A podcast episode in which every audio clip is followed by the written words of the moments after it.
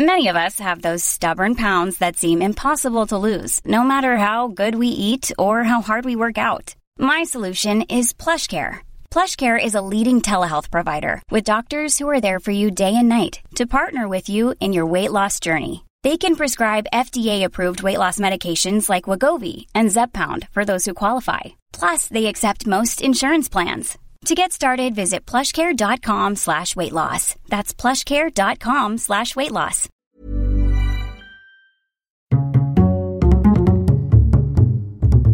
Culture G. Cultivez votre curiosité. Ce que je sais de la morale, c'est au football que je le dois. Cette phrase, elle est d'Albert Camus, l'un des plus grands écrivains et philosophes du XXe siècle. Dans sa jeunesse, il avait un tout autre rêve, devenir footballeur professionnel. Je vous propose dans cet épisode de découvrir l'incroyable destin de cet enfant des quartiers pauvres d'Alger, devenu une des grandes figures de la littérature française. Monsieur Camus Vous pourriez me mettre un petit mot sur votre livre?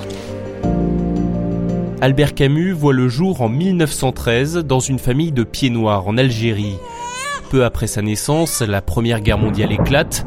Son père meurt lors de la bataille de la Marne. Il ne l'a donc jamais connu. Il est élevé par une mère aimante, mais presque sourde et illettrée. Lui, en revanche, est passionné par la littérature et dès son plus jeune âge, il est très doué à l'école. Il a aussi un autre talent, celui de gardien de but. À 16 ans, il joue déjà dans l'équipe junior du prestigieux Racing universitaire d'Alger. Le foot est pour lui une passion dévorante. Il la gardera toute sa vie.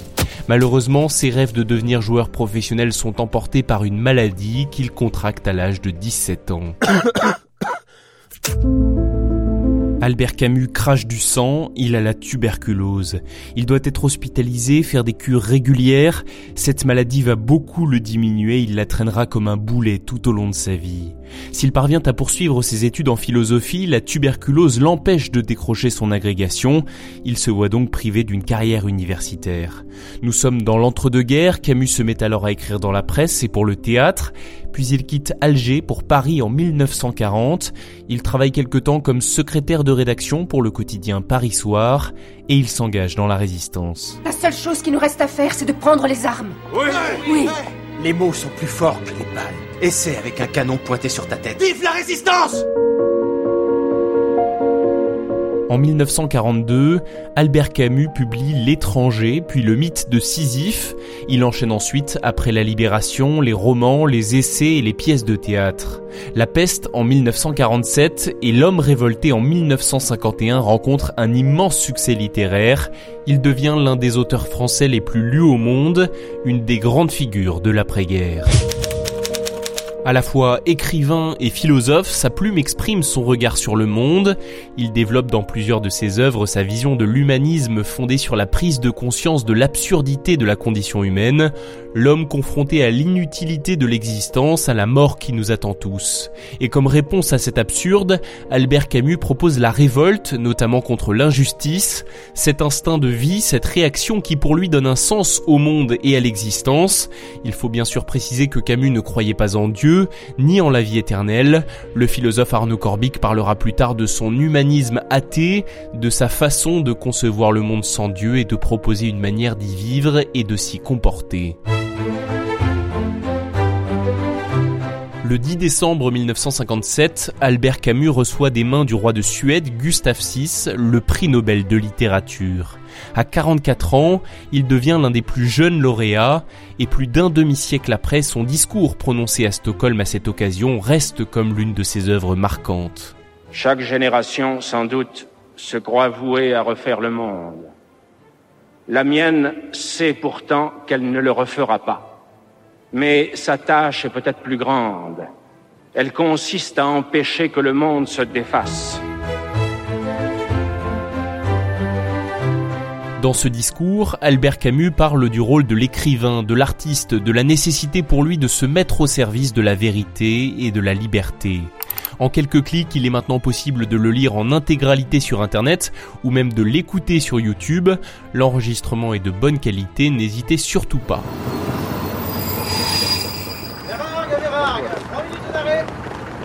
Le 2 janvier 1960, Albert Camus est à la gare avec sa famille. Ils viennent de passer des vacances dans le Vaucluse, dans sa maison de Lourmarin, et il est temps de rentrer à Paris. À la dernière minute, il change d'avis, il laisse son épouse Francine et ses deux enfants partir par le train, il les rejoindra deux jours plus tard dans la voiture de son ami Michel Gallimard, avec sa femme et sa fille.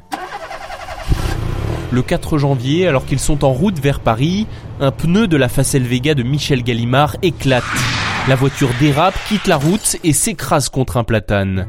Albert Camus est tué sur le coup, son ami Gallimard mourra six jours plus tard à l'hôpital, tandis que son épouse et sa fille, qui étaient installées à l'arrière du véhicule, survivent à l'accident. À peine deux ans après son prix Nobel, Albert Camus meurt en pleine gloire, il avait 46 ans. Lors de ce dernier voyage, l'écrivain transportait dans sa serviette un manuscrit de 144 pages, celui d'un roman autobiographique inachevé.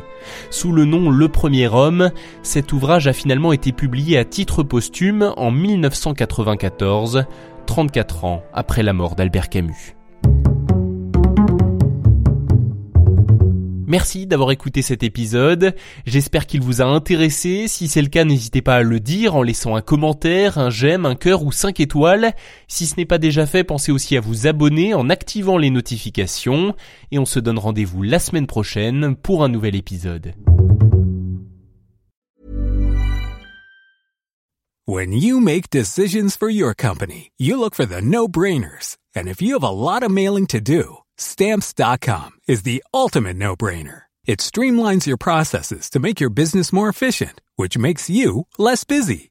Mail checks, invoices, legal documents, and everything you need to keep your business running with Stamps.com. Seamlessly connect with every major marketplace and shopping cart. Schedule package pickups and see your cheapest and fastest shipping options from different carriers. With rates up to 89% off USPS and UPS rates. And with the Stamps.com mobile app, you can take care of mailing and shipping wherever you are. Make the same no-brainer decision as over 1 million other businesses with Stamps.com. Sign up with Code PROGRAM for a four-week trial, plus free postage and a free digital scale. No long-term commitments or contracts. That's Stamps.com.